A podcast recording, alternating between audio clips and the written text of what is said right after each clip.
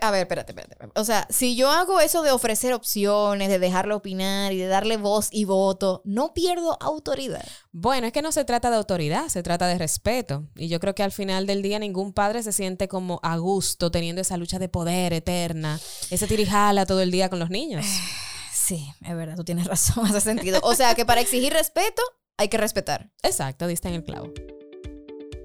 Desde lo más técnico hasta lo más simple, te aterrizamos todos los puntos de vista de una maternidad real. Yo soy Ceni Leiva, actriz, locutora, apasionada del minimalismo y madre de la pequeña Amira. Y yo soy Lynn Glass, madre de dos hermosas criaturas y eterna estudiante de la crianza con respeto. Bienvenidas a Madres Reales Podcast. Hola madres reales hermosas que nos escuchan desde el otro lado de estos micrófonos. Qué emoción tenemos porque hoy, hoy yo sé que a Lynn no le cabe la alegría en el pecho, ya que hoy estaremos conversando sobre uno de los temas que a ella más le apasiona en el mundo. La crianza. Yes, se me dio, se me dio, señores. Yo quería aprender mucho de minimalismo y por eso, por eso le dimos gabela suelta a que Ceni nos llenara de esos conocimientos y bueno, y ustedes que le encantaron esos programas, o sea, ese programa fue un hit de, el espacio y de todo aquello, o sea que me ha encantado, pero ya volvemos, como dice Ceni, a mi terreno. volvemos a la crianza que me apasiona, todo lo que tiene que ver con, con esto y con la crianza con respeto sobre todo. Y la razón es que hoy vamos a desmenuzar todas aquellas dudas que pueden tener las madres y los padres sobre este estilo parental, que yo sé que hay muchos mitos, hay muchas creencias populares por ahí que no son del todo acertadas. Entonces hoy, crianza respetuosa 101. Bueno, pues arrancamos de una vez, vamos arriba, porque señores, Lynn no es solamente la host de este espacio, comunicadora social, locutora, maestra de ceremonias y productora de radio y televisión. No, no, no. Esta jevita también está certificada en neurooratoria y en temas de crianza como disciplina positiva, parentalidad efectiva, desarrollo de la infancia y apego. Sigo, sigo. Porque si por si fuera poco, también entró a la consultoría de lactancia materna y neuropsicología infantil. O sea, básicamente ella es mi gurú en temas de crianza. estamos, estamos, estamos estudiando, estudiando. Pero vamos a aclarar de una vez, Lynn. ¿Qué es la crianza respetuosa? Ok, Ajá. Pues mira, vamos a arrancarte cuento. La crianza con respeto es una manera de educar a los niños algo diferente a cómo nos educaron a nosotros. Tú sabes que así como ha venido este despertar cognitivo del conocimiento, de los años 90 para acá, se ha venido estudiando mucho el comportamiento humano. Eh, bueno, ahorita tú mencionabas de que yo hice una, una certificación en neurooratoria, precisamente porque ahora queremos entender cómo funciona el cerebro del ser humano para saber cómo, enviar el mensaje de la manera correcta. Exactamente. Y conectado con las emociones y todo aquello. Entonces, aunque la crianza respetuosa tiene su origen en, en la teoría del apego, de hace muchísimos años, también se ha venido combinando con las neurociencias, o sea, con la neurociencia infantil, eh, la neuropsicología infantil, precisamente para entender qué está pasando dentro del cuerpecito de ese niño, pero también cómo responder a sus necesidades para que él se sienta respetado, se sienta amado, tenga una autoestima mucho más sana. Entonces, todo este tema de la crianza respetuosa tiene mucho que ver con nosotros dirigirnos a las, a las necesidades de cada etapa de desarrollo del niño versus las necesidades del adulto. A veces nosotros lo que queremos es que pasen la rabieta, que duerman mejor, que nosotros, nosotros, nosotros, nosotros, sin entender que el niño va a su propio ritmo, de que el niño le toma tiempo a hacer las cosas, de que el niño no siempre va a dormir la noche entera desde que nace, de que el niño necesita ese que, que me carguen para que me tranquilicen, de que el niño necesita apego. O sea, el niño necesita y dentro de esa necesidad, entonces nosotros los adultos jugamos un rol bien importante en vamos a respetarlos y vamos a educarlos en base al amor y a los límites. Porque esa es otra que vamos a hablar un poquito más adelante. ¿Cuál es la diferencia real entre este estilo parental y todos los demás que existen? Porque mucha gente dice, ah, no, no, no, que este, esta crianza lo que hace es criar chivitos sin ley. No, no, no, esto no es chivito sin ley, aquí hay límites, aquí hay límites bien establecidos, pero porque haya límites no quiere decir que nuestra forma de ejercerlos o de colocarlos o de imponerlos, entre comillas, van a ser desde una forma autoritaria, de, desde los gritos, desde, eh, vamos, yo voy a aplastar al niño porque yo soy el que está aquí arriba en una pirámide, yo soy el adulto y el niño está allá abajo y él va a hacer todo lo que yo diga. No, aquí Y hay veces que no tiene que llegar a ese extremo de sentirse como un dictador, porque tengo, y quiero hacer mención a un amigo querido, que no voy a decir tu nombre, no te preocupes, no te voy a tirar al medio, pero que él, que tiene su bebé eh, de un año, dice, él tiene que aprender de mí, entonces él se tiene que adaptar a nuestro estilo de vida, no yo a él. O sea, si nosotros estamos compartiendo con nuestros amigos y se hace tarde en la noche, qué sé yo qué, él tiene que aprender que hay momentos que son así, que él tiene... Y yo viendo ese niño entonces revolteado en la noche porque tiene sueño y quiere dormir y yo, ay Dios. Bueno, lo que pasa es que es como que tú digas, eh, que tú le digas a un papá, mira, entonces un niño de tres años puede ir a una discoteca porque él se tiene que adaptar a tu ambiente. No, porque hay ambientes de niños y hay ambientes de adultos. Entonces, un recién nacido, un niño, o sea, una embarazada no va a estar en una discoteca con una música todo lo que da. No, la embarazada tiene que entender yo estoy embarazada y en este momento a mí no me toca ir a un concierto porque eso lo va a sentir el niño, los decibeles de esa música van a estar muy altos, entonces le va a traspasar, o sea, cuando nosotros, y por Ay, eso a mí me gusta, no, no, no, pero una boda no es nada, un No, concierto. No, pero, fue- tú ves. tenía su concierto ahí. Tuve, yo estaba ahí pegada a la tarima. eh, Gracias por el dato, un poquito tarde. Bueno, pero de eso se trata. O sea, nosotros no podemos, eh, ahorita yo te decía, es criar diferente a- a como criaron nuestros padres, pero no porque estamos criando diferente, estamos eh, también desmeritando todo lo que ellos hicieron. Ellos No, hicieron lo que pudieron claro. con la información que manejaban. Claro que sí. Seguramente. Eva cuando sea madre, Amira cuando sea madre, va a tener otra información y va a vivir en Ya otro mundo. Y nos van a decir a nosotros arcaica y, Exacto. ay, mami, tiene... no, no, no, eso no es así. Exactamente, nosotros tenemos que ajustarnos al mundo en que estamos viviendo y ya gracias a Dios sabemos que hay información, que ya la ciencia ha hecho ciertos avances. Por ejemplo, tú y yo dormimos, estoy casi segura que desde que nacimos dormimos boca abajo. Entonces, ahora, porque la ciencia te dice, los niños tienen que dormir boca arriba, porque la tráquea, porque ya internamente sabemos que eso puede O sea, hay también prevenir. mejor si está boca arriba. Exacto. porque- Sí, sí, si sí, bota un buchito, también esto previene la muerte súbita. Entonces, ya desde ahí, mucha gente piensa que la crianza con respeto es cuando el niño está hablando y la rabieta. La crianza con respeto inicia desde el embarazo. Desde que tú estás colocando tu cuerpo al servicio de tu bebé, tú lo estás respetando. Ay, qué Desde, lindo. Ah. Desde que tú decides, no voy a consumir alcohol, no voy a ir a un concierto por el tema de los decibeles de la música, qué sé yo. Sí. Desde que tú dices, mira, yo me voy a alimentar vegetales. mejor. Exactamente. tú lo estás respetando porque tú Sí. estás diciendo, bueno, aquí estamos cohabitando en este cuerpo, entonces yo lo estoy respetando. Entonces ahorita tú decías, mi amigo dice que se tiene que adaptar. Bueno, él no se puede adaptar a un bebé a un consumo de alcohol, no se puede adaptar a, a ciertos ambientes donde eso le puede hacer daño. Entonces, el respeto inicia entendiendo las necesidades de ese niño. Y si ya entendemos que a esa edad no se puede, pues entonces eh, desde ahí ya podemos iniciar. Pero entonces, ¿por qué hay, que- por qué hay tantas personas que aman este, este método de crianza y hay otras que definitivamente lo detestan? Mira, ahorita cuando yo te decía, no, que empieza del embarazo, tú dijiste, ah, Ah. porque también hay una parte de nosotros que nosotros debemos entender que tenemos que trabajar previo a nosotros eh, adoptar este estilo de crianza. ¿Por qué? Porque nosotros venimos, como te decía ahorita, de un estilo de crianza completamente diferente, tal vez un poco más autoritario, nos criaron tal vez a muchos de los que están escuchando aquí, nos criaron con pela y decimos, o sea, Una y, pela al año no se daña. Exacto, decimos, nos criaron con pelo y yo estoy bien, pero eh, bueno, hay que ver que también estamos, porque... Salgan no- a manejar la calle nada más y, y vean el comportamiento de la gente a ver si estamos bien. Esa, gracias, gracias, no, gracias, no, no hay, no hay que decir más, ¿verdad? En la- el, cuando la gente dice, yo estoy casada, yo tengo hijos, que qué sé yo, no es que tú no estás bien porque tu vida no es, no es funcional, tú vas a ser un adulto funcional, Claro. pero tal vez no vas a estar emocionalmente sano, porque lo que pasa con el tema de, la, de, de nuestra primera infancia es que hay una memoria emotiva. Está lo que nosotros recordamos y decimos, sí, yo me acuerdo que yo viajé con mami y papi cuando estaba chiquito. Está lo que recordamos de manera explícita y luego está lo que recordamos de manera emocional. Y eso que recordamos de manera emocional nos sale en el momento que nosotros menos nos estamos imaginando, que es cuando somos madres y somos padres. Entonces, em, eso que tú me decías, pero ¿por qué hay tantas personas que no creen en esto? Tal vez no creen en esto porque no han hecho esa introspección de decir, ok, yo quiero eliminar esa parte de mi crianza y criar de una forma distinta. Y también hay muchos detractores porque lamentablemente, como la semilla cuando tú la plantas no crece el mismo día y te da frutos el mismo día. El tema con la crianza respetuosa es que tal vez es un poco más lenta, pero es más efectiva hacia las metas familiares que tú quieres. Por ejemplo, una pataleta, imagínate que un niño tiene una pataleta en un estilo de crianza tal vez autoritario que te dicen, dale una pela y acaba con ese comportamiento de inmediato. Lo que tú quieres es que la pataleta termine porque a ti te está molestando.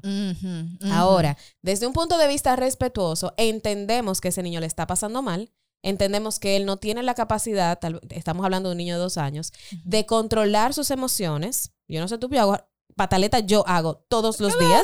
O sea, la pataleta es simplemente un pique, es un pique Exacto. de concho, le mira, se metió en contravía y tú como que te desbordas, ¿verdad?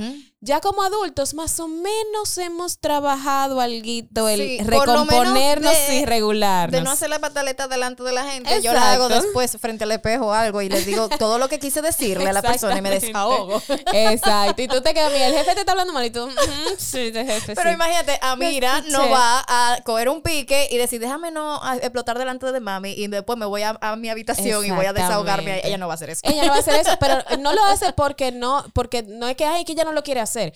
Es que no tiene la capacidad. Es que de verdad, de verdad, su cerebro no ha evolucionado lo suficiente o no ha crecido lo suficiente para ser capaz de gestionar sus emociones. Entonces, si yo como adulto ya yo conozco esa información porque me la acaba de dar la ciencia recientemente, ya yo sé que eso es así, entonces yo la voy a respetar. Y en vez de darle una pela, en vez de darle un cocotazo, un correazo, yo voy a entender, ah, ok, es que ella no sabe qué hacer con esas emociones que están desbordadas. Entonces yo como adulto la voy a ayudar. Entonces aquí viene la crianza respetuosa, no con un set de herramientas, sino con un abordaje más respetuoso. Si ella está haciendo la pataleta, bueno, entonces nos bajamos a su nivel, la tratamos de contener, tratamos de, bueno, ver cómo regulamos esa emoción, dejar que se desahogue, empatizar, validar lo que está pasando. O sea, hay un set de, de acciones que podemos tomar para no violentar a nuestra hija y para entenderla. Nuestra hija... O hijo, exacto. O hijo, ¿verdad? Estamos hablando de que las dos tenemos hija. Exactamente. Entonces, se valida la emoción, pero se mantiene el límite. Como yo decía ahorita, cuando nuestros hijos hacen una pataleta, hacen una resistencia a un límite que le impusimos, o no impusimos, a un límite que colocamos y colocamos en familia o acordamos, ¿verdad? Mira, fuimos al supermercado. Ella quiere cinco dulces. Bueno, antes de llegar al supermercado dijimos que no, que vamos a tomar solamente uno. Se desató la pataleta. Entonces, yo puedo hacer todo lo que yo mencioné. Yo valido, yo te entiendo, yo estoy aquí para darte un abrazo, pero yo no le doy el chocolate. Exacto. Yo no le doy los cinco chocolates que ella quiere. Entonces, hay muchas personas que piensan que criar con respeto es ceder ante... Ser permisivos. Permisivos, que eso es otra cosa completamente diferente. Y contraproducente. Y contraproducente. Entonces, la crianza respetuosa no es una mezcla entre ser autoritario y ser permisivo. No, es algo completamente diferente, que tiene su propio estilo, sus propias metas. Y hay muchos detractores precisamente, uno porque confunden, eh, confunden un estilo con otro y dos porque no funciona inmediatamente. Hay muchas personas que dicen, la pela funciona. No, la pela no funciona. La pela resuelve un problema a corto plazo. Si tú das una pela a un niño en el supermercado, tú quieres que esa pataleta se termine ahora. ¿Fue capaz tu hijo de entender que él es capaz de regularse, que, que, su papá lo entiende, que su papá lo ama, que su papá está ahí, que, ah, mira, no nos pudimos llevar los cinco chocolates, pero me llevé uno? O sea, ¿eso se dio en el proceso de la pela? No, la pela quitó todo eso de la mesa, simplemente cayó al niño, lo cayó, pero esas emociones internas siguen ahí, esa pataleta interna sigue ahí. Y no aprendió nada. Y no aprendió nada. Entonces... Quizá a tenerle miedo al papá. A tenerle miedo al papá. y a no gestionarse mejor. O a implode. Eh, eso se llama en, inglés implode, que es como cuando tú explotas por dentro. Ese niño está haciendo su pataleta por dentro. Entonces luego crece a ser un adulto que el jefe le está hablando y lo que quiere es... sí, jefe. Y el daño que hace eso por dentro. exactamente. Pero si tuvo un papá, de repente, mucha gente dice, ¿cómo la crianza respetuosa se ve en el futuro. En el futuro ese va a ser un niño que si el jefe le está hablando mal, le está pisoteando, le está lacerando su, su trabajo o, su, o, como persona, va a ser una persona capaz de decir, alto, no, no lo voy a permitir. Mire jefe, yo entiendo lo que usted me está diciendo, pero lamentablemente vamos, vamos a conversarlo. Y va a ser una persona con una inteligencia emocional mucho más sana que a la persona que le dieron la pela, que puede eh, sentirse lacerado, después va a querer arremeter contra ese jefe que va y critica al jefe con todos los, los empleados, esa pela sale, esa pela Sí. sale de otra forma. Sí, sí, sí. Ujú. ¿Todavía se están preguntando por qué? Bueno, pues eh, escriban a Madres Reales, a, a Lynn específicamente, porque ella les va a responder todas esas dudas. ¿Sabes qué? Es que al crecer en una sociedad donde culturalmente se ve normal las pelas, incluso eh, hay una presión social que, que cuando ocurre ese ejemplo que tú dijiste en el supermercado o en el parque, ay, ay. la gente empieza a mirarte como, primero, juzgando de lo, lo mala madre que, que eres, de Ujú. lo, lo malcriado que es tu hijo. Y de cómo es posible, ah, si, yo, si yo tuviera un hijo, o mi hijo no se comporta así, solo lo que necesita es una buena pela.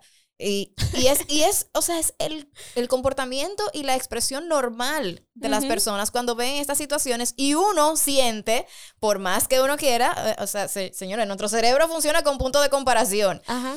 Y por más que tú estés seguro de que, de- porque me ha pasado, o sea, yo estoy muy firme y muy eh, metida en el tema de la disciplina eh, de la crianza positiva. Y me ha pasado que he tenido una rabieta de Amira en el parque y la gente me mira raro. Claro. y yo lo he sentido, yo he sentido esa presión, pero me trato de encerrar en mi burbuja con mi hija y en nuestra situación y trato de obviar todo lo que está pasando a mi alrededor y concentrarnos en, en lo que estamos viviendo en ese momento y lo superamos. Y al final se hace a nuestra manera y, y va bien. La- Claro. el- puedo decir que las veces que yo he corregido a Mira eh, con crianza positiva, donde soy yo quien ha tenido que cambiar, soy yo quien ha tenido que acostumbrarse a, a- y aprender a tener paciencia sobre todas las cosas. Ay, sí. Eh, La ciencia de la paz. yo he notado un cambio positivo a corto plazo, porque de verdad, o sea, la- hay veces que se dice, no, porque entonces esto es, es más largo, es más tedioso. Pero no es a 10 años, señores. Pero no, no, no, los resultados yo lo he visto bastante Sí, rápido, sí. bastante. Lo que pasa es que en el momento, un niño llorando por cinco minutos para ti equivale a media hora, y- Claro. porque te absorbe la energía. Yo, y yo más termino cuando agotada. tú has tenido un día difícil, cuando tú vienes de tapones, cuando tú vienes de pelear con alguien, de el mismo esposo. O sea, cuando un niño te hace una rabieta, esa sombra tuya sale a relucir porque tú estás agotada. Y eso que tú estás diciendo, yo me voy a sentar a hablar con mi hija, yo la voy a corresponder. Esos cinco minutos de pataleta, yo me voy a sentar con ella a pasarlo y que se desahogue. Pero, Pero- a veces pero- no estamos disponibles. ¿Cómo podemos, ve, a ver, a ver, ¿cómo podemos desarrollar la paciencia? Porque yo creo que tú viniste con, e- con ella de fábrica. Yo.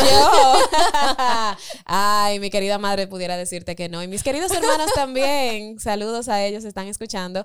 Eh, no, no, no, no, no, No. Me río, me río porque no. Yo no soy una. Yo de por sí no soy una persona paciente. Yo lo que pasa es que la he venido desarrollando porque la veo necesaria en mi vida. Te Exacto. explico. Eh, yo pierdo los estribos con facilidad, yo me enojo con facilidad, mi esposo me relaja porque dice que yo hasta limpio quillada. Él dice, pero, pero cálmate, o sea, si, si yo voy a limpiar la habitación, yo limpio quillada porque yo, yo quiero que esa habitación esté lista ya. Pero, ¿qué me pasa? Que la primera vez, cuando yo no sabía nada sobre este tema, la primera vez que yo perdí la paciencia con Eva, yo me sentí tan mal. Ay, sí. O sea, hablan de la culpa de la maternidad y la culpa que sentimos nosotros la madre. No, no, no, señor. Ese día yo no dormí.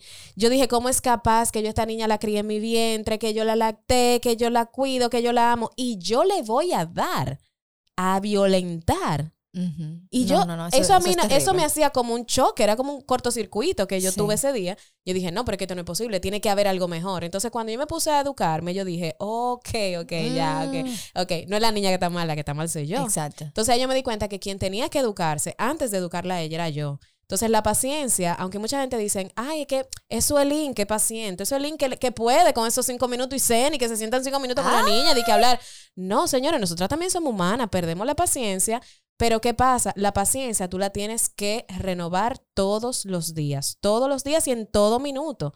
Si tú no te cuidas a ti, si tú no estás consciente de cuáles son tus fallas, cuáles son tus sombras, todo eso, como yo te, te decía ahorita, va a salir con tus hijos. Porque tú no vas a poder respetar cuando tú ni siquiera te respetas a ti. ¿Cuántas veces nosotros decimos a nuestros hijos que no hagan cosas y nosotros las seguimos haciendo? La hacemos, sí. Y la hacemos. Nosotros decimos a nuestros hijos, cuida tu cuerpo, di que no. Si alguien te ofrece, por ejemplo, a un adolescente, si alguien te ofrece algo, dile que no. Pero ¿cuántas veces tú le dices que sí a las amigas para, para que ellas no se molesten contigo? Entonces, si tú no sabes poner límite tú como adulto a tus amistades, a los que te rodean, a ti misma, decirte no te comas ese chocolate, Eileen, porque tú estás a dieta, si tú no eres coherente contigo misma, tú no vas a poder pedirle a tus hijos que sean coherentes o pedirles respeto o empatía a ellos. Entonces, para nosotros criar con respeto, nosotros tenemos primero nosotros que hacer un trabajo interno de cómo yo voy a trabajar esa paciencia, cómo yo voy a trabajar ese autocuidado para entonces poder criar. Si queremos evolucionar como seres humanos y que la nueva generación realmente eh, sienta ese cambio, tenemos que cambiar nosotros. Claro. Eso no es de que los niños son el futuro. Eh, sí, lo son, pero eh, depende de cómo tú ¿Cómo tú hoy con ellos. claro. Tú no puedes. Y eso es Ellos van a salvar el planeta. Yo mientras tanto voy a seguir haciendo desastre y dando mal ejemplo. Entonces, ¿cómo tú, si, si tu hijo se convierte en un fueguito, cuando vienen esas rabietas heavy, que toda una amiga me dice, ¿y cómo yo voy a saber que me está haciendo rabieta? Y yo, oh, tú vas a ah, ver. sí, vas a saberlo. tú vas a saber, tranquila. Y me vas a llamar y te vas a reír. Pero si tu hijo es un fuego, tú no puedes apagar fuego con fuego. O sea, eh, eh, científicamente eso es imposible. Tú tienes que ser agua. ¿Cómo se apaga el fuego con el agua? Tú tienes que ser un bombero. Pero entonces, ¿cómo tú te vas a convertir en agua? Tú te vas a convertir en agua cuando tú eh, pierdes la paciencia con, con, facilidad, cuando tú te molestas con todo el mundo, cuando tú andas por la vida aburrida, cuando tú andas por las redes sociales acabando con medio planeta. Todo ese tipo de cosas van construyendo algo dentro de ti que cuando venga el problema real, cuando vengan tus hijos, tú te vas a desbordar también, porque tus emociones no están bien cuadradas. Entonces, cuádrate tú primero, trabájate tú primero. Si tú, por ejemplo, eres una persona que sabes que te molestas con facilidad, entonces trabaja en tu ira. Ay, sí. La ira se controla. La ira yo tuve que trabajar con ira. Y, doy testimonio de eso porque yo, yo era una, una persona y me, me enorgullezco de decir que era una persona muy impulsiva e incluso antes de tener hijos eh, con mi pareja, a veces yo tenía discusiones en las que yo explotaba y yo aprendí de él a mantener la calma porque él, él fue mi agua, o sea, él, él, era el calmado, él fue el que sí mantenía todo el ambiente de paz y de tranquilidad y de conversamos cuando tú estés en tus cabales. Pero yo vamos a hacer un busto a él y a Eric. Uno en la 27 y otro en la Lincoln. Yo era de la que sí, o sea, y, y yo me iba y, y si podía pegarle, aunque sea una almohada, le pegaba la almohada para poder sacar ese pique que tenía.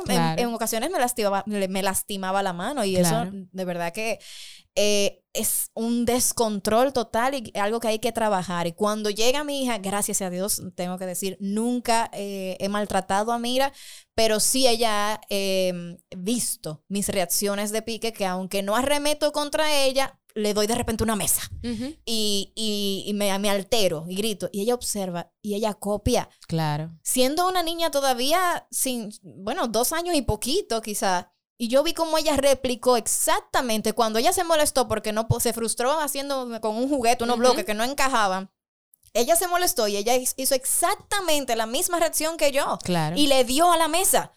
Y, y, respiró así como, o sea, exactamente lo mismo que yo, que cuando yo vi eso a mí me dio grima, digo, no, espérate. Claro. Espérate. Entonces, ¿quién tiene que cambiar? ¿Quién tiene que cambiar? ¿Quién tiene que cambiar? No es ella, soy yo. Ella está copiando de mí. Entonces, eso para mí fue una gran lección y, y, he trabajado constantemente en el tema del control de las emociones y, y, debo decir que el resultado ha sido maravilloso. Me siento feliz porque ha sido algo positivo para mí, para empezar. O sea, quien tiene que mejorar como persona soy yo.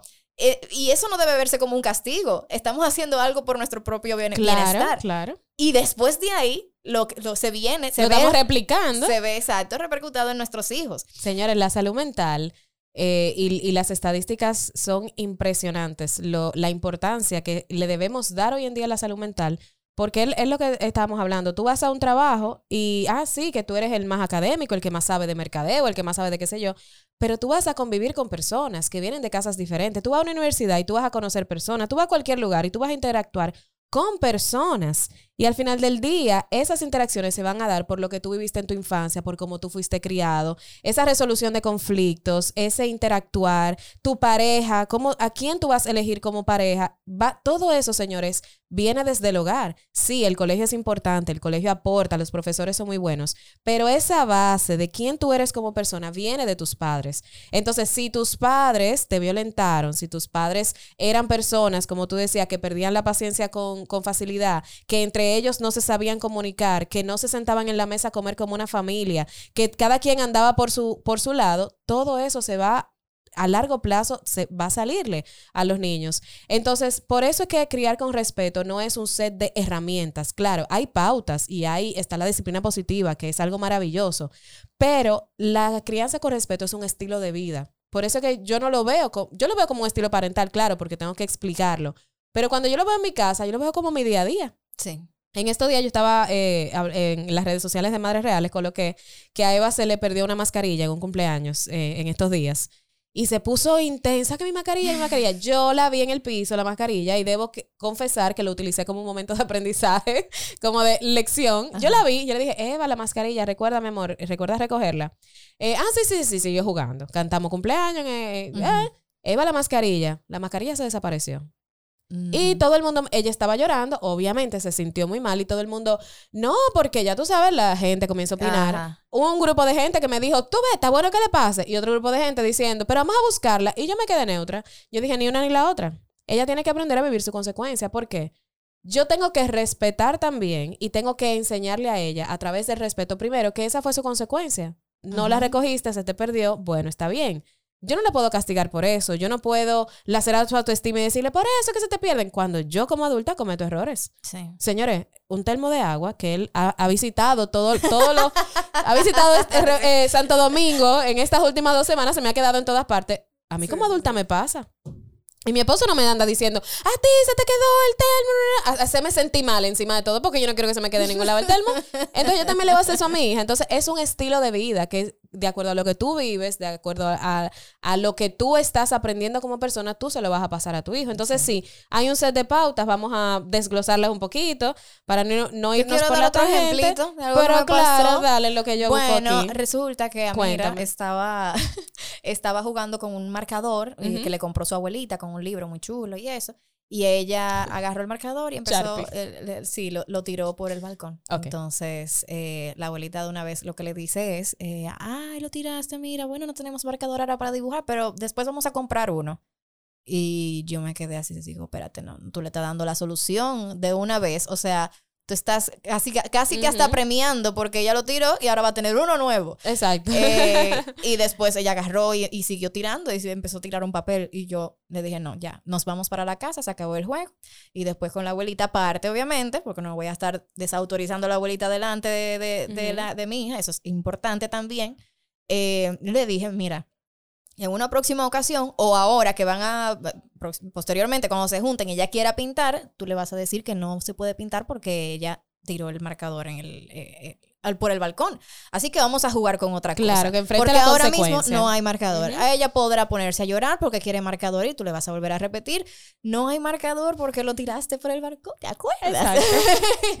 Para que asuma su consecuencia. No es que después no se le compre el marcador, pero ella tiene que entender primero eso. Claro. Viste, estoy aprendiendo de ti. la abuelita me dijo, tienes toda la razón, me gusta, vamos a hacerlo así. Y poco a poco, qué bueno que estás haciendo eso y lo estás haciendo en compañía de los familiares, porque a veces este estilo parental no se, no se entiende bien. Hay muchos familiares que no están de acuerdo, entonces también a uno como madre que, que lo quiere implementar y quiere eh, que sus hijos sean lo mejor del mundo, entonces a veces se encuentran con ese eh, tirijala de no, pero el pau pau, pero entonces... Sí, si a ti te interesa llevar este, e, este estilo, este, esta crianza, involucra a todos los miembros de la familia y explícales por qué. Explícales que si dentro de 10 años o dentro de 20 años tú quieres hijos empáticos, que sean respetuosos, que sean, eh, qué sé yo, que todo lo que queremos para nuestros hijos, queremos que sean felices, pero queremos que tengan muchas características positivas. Entonces, todas esas características ellos las tienen que ver de nosotros primero. Si yo quiero que él respete a los demás, yo lo debo de respetar a él primero, porque no va a funcionar de otra forma. Yo no puedo dar una pela a él y después esperar que él sea empático con el amiguito, ¿no? ¿Qué hacen? Repiten la conducta. Entonces, aquí les tengo 10 pautas para una crianza respetuosa. Lo primero es entender en qué etapa de desarrollo está tu hijo. No es lo mismo una rabieta de un niño de dos años a una rabieta de un adolescente. Con el adolescente se puede razonar de una forma diferente, se pueden aplicar consecuencias y se pueden hacer otro, eh, otro tipo de cosas, pero con un niño de dos años, nada de eso de castigos, de tiempo fuera, de, de te voy a dar una pela, nada Ay, de porque es eso. otra cosa. Cuando yo hablo No. de eso, me dicen, no, yo no le doy pela a mis hijos, yo nada más los castigo. Y yo, Mm, mm, es otro. eh, una pela disfrazada. Exacto. Pero es una, sí, es una pela disfrazada, igual que el tiempo fuera, por ejemplo, es un castigo disfrazado. No, no, no, yo no le doy castigo, yo le pongo tiempo fuera contra la pared tres minutos. Y yo, bueno, está bien, pero lo estás apartando. Entonces al final no lo apartes por cometer un error, porque cuando él está en un tiempo fuera, y esto es importante que la gente lo sepa, ellos no están analizando nada. ellos no tienen capacidad de analizar. O sea, un niño de dos años no se va a sentar ahí, ay, tiré el Sharpie por, eh, por la ventana y entonces la próxima vez que yo venga a casa de abuela no voy a tener Sharpie. Ellos no están pensando en eso. ¿Ustedes saben lo que está pensando un niño cuando está tiempo fuera? ¿qué? Yo soy malo.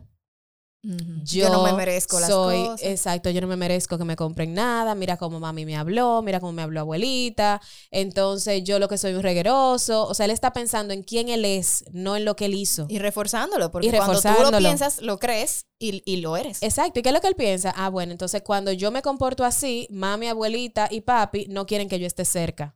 Ajá. Entonces, no va a actuar con convicción, él va a actuar la próxima vez para hacerte feliz a ti, para que tú no lo mandes tiempo fuera. Entonces no está actuando con convicción y no va a tirar las cosas porque él entendió la lección. Él está actuando desde otro punto de vista. Entonces, no apartes a tu niño. Nadie se merece que lo aparten por cometer un error. Pero sí, ellos necesitan eh, aprender la, la lección en base a las consecuencias. que- Asumir las, las que es lo que estábamos claro. hablando. Empatiza con ella. la bola de cristal. Entonces, eh, como te decía ahorita, no es lo mismo una rabita de un niño de dos años, donde ellos necesitan en ese momento, por esa etapa de desarrollo donde su cerebro no está, eh, no- señores, no está equipado. A los dos años, ya estoy muy científico, pero lo tengo que decir. A los dos años es que comienza el hemisferio izquierdo, que es el analítico, el inteligente, el que calcula, el que analiza, el que dice, ah, ok, la cosa va por ahí. Eso es a los dos años que comienza más o menos a desarrollarse, pero antes de eso es como si estuviese dormido. Por eso es que antes de eso los niños se ríen mucho, ellos no tienen que ver con que el peligro, ellos no analizan Claro. nada. Entonces es muy difícil que ellos entiendan las consecuencias de las cosas. O sea, hay que, hay que irlos llevando. Entonces, por eso es que una pela, un castigo no funciona para ponerlos a analizar nada. Entonces, otra cosa es em, hacer acuerdos y establecer límites en base a las rutinas. Los niños o los seres humanos en general somos seres de hábitos. Si nosotros queremos que nuestros hijos todos los días se cepillen los dientes, tenemos que hacer de eso más que imponerlo todos los días. Y pues, le cepillate los dientes antes de acostarte. A una rutina. Comienza de las 4 de la tarde. Ok, a 4 de la tarde aquí vamos a hacer la tarea. Aquí vamos eh, después a cenar todos juntos en la mesa. Después entonces vamos a cepillarnos, a bañarnos y cepillarnos, hacer el cuento y dormirnos. Si tú haces eso todos los días y lo haces como una rutina y lo haces divertido, porque no- vamos ahora a bañarte, o sea, no tiene que ser eso, una lucha de poder. Si lo haces de una forma divertida, entonces va a ser mucho más fácil que ellos sigan las reglas porque va a ser una rutina divertida que se hace todos los días en la casa, va a ser un juego, va a ser Sí. algo chulo que yo hago con mami y papi. Entonces, la rutina es importante a la hora de tú establecer límites, porque ellos no lo van a ver como algo impuesto, sino como algo que establecimos todos en el hogar. Pero si tú vas a poner esos límites, también síguelos tú. Eh, exacto. Hablamos de coherencia, ¿verdad? Tú no puedes decir, arregla tu cama y tu cama ha vuelto un disparate. Sí. No dejes los zapatos en la entrada, los zapatos regados y los zapatos de mami y papi dando vuelta por ahí por la Los casa. juguetes los tienes todo tirado y tú también tienes todo. y la laptop abierta, Sí, el sí, celular, la cosa. Entonces vamos a. Hoy te cené. si vas a establecer límites y acuerdos y reglas que sean para todos. Mi hija de tres, que tres años, ay Dios mío. Mi hija de cuatro años me dice, mami, estás utilizando el celular, recuérdate que cuando estás manejando tienes que eh, orillarte. Uy. A veces estoy mandando una nota de voz y dije, discúlpeme que me acaban de echar un boche. Eh, ok, hablamos ahorita. Y es verdad, porque entonces yo no puedo decir hay una cosa y yo hacer algo Claro. que es la regla. En mi casa no se usa celular cuando estamos comiendo. Y si uno de nosotros dos lo vamos a utilizar, decimos, eh, no, mira, esto es por algo de trabajo o nos retiramos de la mesa. Pero no podemos decirle, en la mesa no se utilizan tablet y mamá y papá con el celular. Entonces, si van a establecer límites, que sean para todos. Cuando tu hijo haga algo mal, explícale, razona y díselo. No va a la primera a entender, pero poco a poco lo va a hacer. Mientras más respeto, tú, tú tengas con él, mientras más calma tú tengas en el proceso, más lo va a ir entendiendo poco a poco. Como dice desde ahora. funciona. Y prográmate desde ahora a repetir las cosas 500 veces. Sí, es así. O sea, porque dicen, bueno, pues yo lo he dicho ya, se lo he dicho cinco veces y no me hace caso. Entonces, va la pela. No, no, no. Prográmate para la forma. Y la forma, Y la cámbiala forma, también. claro. Trata de, de buscarle la vuelta, de explicárselo de una manera diferente. Sí, sí, Mira, sí. hay muchas mucha madres que me dicen, pero es que yo le digo, yo le pido que por favor, mi hijo, la- los límites no se imponen con favores. Se, Sí. Quiero que ustedes lo sepan. O sea, aquí es verdad que somos con respeto y todo, pero el límite no es, mi amor, cepíllate los dientes, por favor. Mira, eh, por favor, cámbiate rápido. No, no, no. Aquí hay que cambiarse rápido porque la regla es que hay que cepillarse los dientes y hay que cambiarse porque aquí hay al Ujú. colegio. Que tú le busques la vuelta en el camino y que tú, si él sabe que él dura mucho para levantarse de la cama, entonces tú comienzas a levantarlo 10 o 15 minutos antes. Eso es una cosa. Sí. Ahora, no es un favor ir al colegio. No es un favor lavarse los dientes. No es un favor comer en la mesa. Esas son cosas que se hacen en la casa. Una responsabilidad. No estás listo para, para, para cepillarte los dientes, entonces no podemos ir a la próxima cosa de la rutina, no podemos hacer el cuento. Ah, bueno, pues entonces, como duraste mucho para cepillarte los dientes, la consecuencia es que hoy no hay cuento. Exacto. Eh, pero no se puede estar nosotros ahora rogándole a los niños para que hagan la cosa, porque entonces ahí entramos en esa lucha de poder de, ay, por favor, y el niño va a hacer lo que le da la gana. Entonces, haga su rutina y establezca su límite. Tú puedes hacerlo con respeto, pero el límite es importante. Y el límite es amor. O sea, yo no te puedo decir, Zeni, ¿qué, ¿qué te gustaría más a ti? ¿Ir por un puente que no tiene barandilla? que es de cristal y tú vas mirando para abajo ahí como, con mucho miedo. O ir a un puente que tú ves que tiene todas sus arandelas, ¿qué se le dicen? La cosa esta que de, tiene de lo como- que sea que te he hecho, de varilla, de Está, soga, está de lo que colgado sea, de todas está, está partes, bien está bien, tiene, tiene su, su cosa para que tú no te caigas, es de, de hierro potente. ¿Dónde tú te vas a sentir más cómoda pasando? ¿Por el que está limitado para que tú no te caigas? ¿O el que no tiene los límites claros, que es como medio de cristal y no tiene barandilla? Entonces, ese puente está construido con amor y está construido por límites para que tú transites con él por seguridad, pero el otro no. Entonces, los límites son amor. Los límites no son y no se tienen que eh, reforzar con, con autoridad, ni con pique, ni con gritos. No, están ahí para reforzarlo. Ahí está el puente. Ahora, como crucemos por ahí, eso, eso va a ser la diferencia. Entonces, yo espero de verdad que muchos padres hayan escuchado esto, que, que de verdad respeten la individualidad de su hijo. No todos los niños son iguales, no todos los niños crecen al mismo tiempo, igual que las plantas. Entonces, si usted tiene tres hijos y va a hacer todo esto también, trate de conocerlos mejor, trate de conocer cómo ellos operan. Tal vez hay uno que es más activo que el otro, tal vez el otro necesita un empuje más, Sí. pero también entienda que cuando vamos a criar con respeto, también tenemos que conocer a nuestros hijos, tenemos que ver cómo operan, porque no todo funciona igual para todos. Excelente, me encantó. O sea, de principio a fin, ya tú sabes que yo soy fan de, de esta metodología, de la crianza con respeto. Lo aplicamos en casa, tanto mi esposo como yo estamos aprendiendo mucho de esto y aplicándolo. Es un asunto que se trabaja en familia, cada vez Sí. hable, involucre a todos los miembros de la familia para que todos conspiren a que se cambie esta metodología, esta forma de pensar y explícale el por qué. Para eso tiene que informarse. Así que si quiere estar bien informado, recuerda que tenemos Madres Reales Talks, donde. Estamos con más de 50 charlas que hablan de todo tema relacionado con maternidad, hogar, la mujer, los niños desde su primera etapa del el embarazo. Desde que da positivo esa... desde que tú ves ese, ese positivo que te pone como pálida, así blanca, desde ahí ya te estamos aconsejando cuáles son las cosas que debes hacer, cuál es la mejor eh, eh, forma de, de realizar eh, cada paso de la maternidad. Claro, y acompañada de muchísimos especialistas. No solamente, ahí va a estar Ceni hablando del equilibrio en medio del caos. Ahí va a estar yo hablando de la rabieta y los maravillosos, dos, porque no son tan terribles. Y, pero van a estar muchos profesionales y muchos especialistas Así también es. acompañándoles con información de muchísimo valor en cada etapa de desarrollo de sus hijos y también para las madres, porque están las Claro. charlas exclusivas para ustedes, para su salud mental y física, no las hemos dejado de lado. Y también tenemos a nuestros padres reales que hacen presencia también en esta edición. Sí.